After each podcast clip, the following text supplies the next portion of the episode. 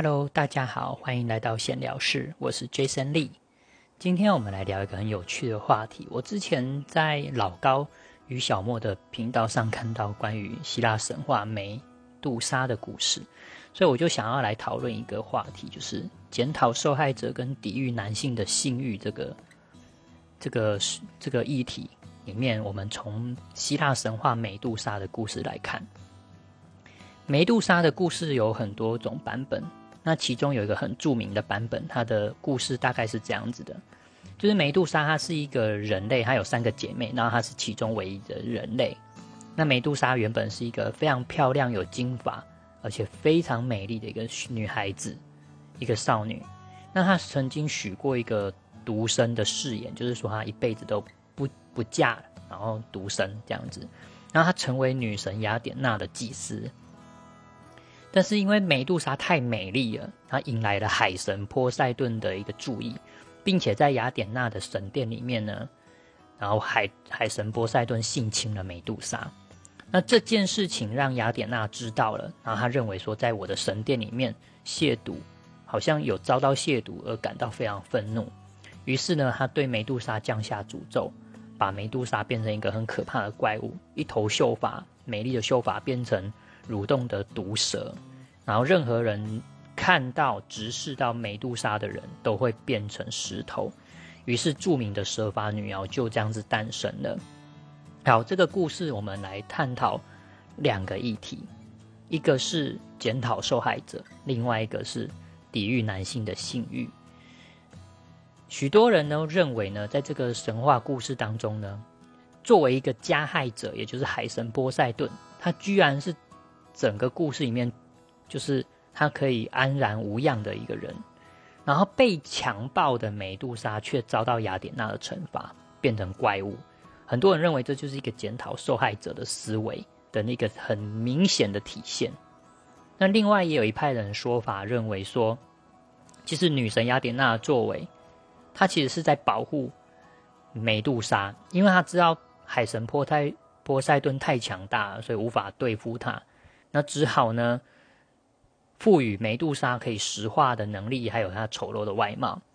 让梅杜莎可以脱离海神海神波塞顿以及其他男人的注视，以免呢梅杜莎又被虐待或伤害。所以这是一个，但是我认为啦哈，我认为即便是为了保护梅杜莎而让梅杜莎变成蛇发女妖这件事情，其实也是。某种检讨受害者，因为他们认为女性太过美丽是一种罪过。那记得以前我大一的时候，政治学一个老师曾经说过一句话，他常常重复说那句重点，就是说女人就是色情，男人就是暴力。所以他会认为说，女人太过美丽就是一种色情，而男人就会想要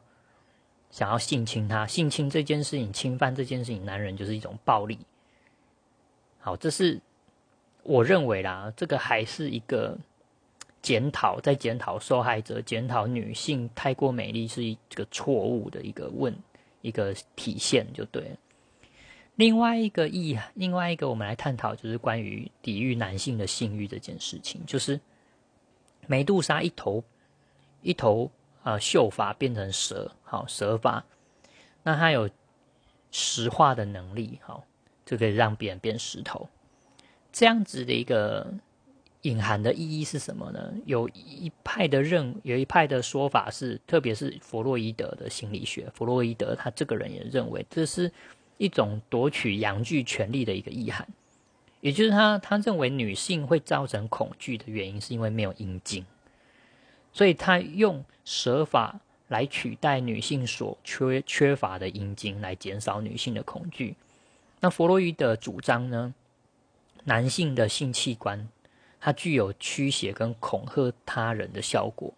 所以女神雅典娜最终把梅杜莎的头，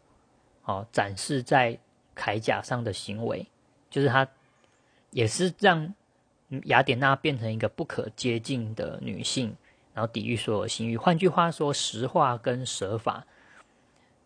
这个神话故事里面的这个意涵，代表就是说。我让其他的男人无法靠近我，是因为我也有阴茎，我也有一样的，然后让其他男人吓到，吓到就像是定住定在那边就变石化，然后也同时代表的男性的性欲啊，突然冷掉一样，就是完全没有没有那个性欲。好，从这样的一个故事探讨里面呢，我们来思考，除了检讨受害者跟抵御男性的性欲，我们从这两个角度切入，可以知道。大概希腊神话应该说是男性所撰写的、所所写的、所表达出来的。因为男人会认为我们男人的性欲是无法抵抗的，然后都是因为女人太美丽、太过诱人，所以才引发我无引发男人无法抵御的性欲，然后错都会错在女性身上。那同样的逻辑。要抵御男人的性欲，就从女人身上着手，让女人变丑，或者是让女人拥有蛇法，拥有石化男人的能力。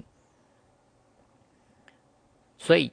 我认为，好，希腊神话的这个美杜莎的故事呢，它其实就是展现了这样子一个特质，就是检讨女性，女性就是色情。然后男人就是暴力，要要减少男人的暴力，就从女人色情身上着手，所以就变成去处理、去解决这个女人。这个跟我们古代我们华人的文化也有这样的一个现象啊，就是女性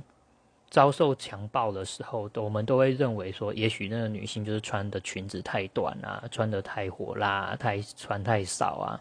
诱发别人犯罪啊！好，大概我们的社会文化上也还是有这样子的一个思维在，但是我相信现在渐渐也越来越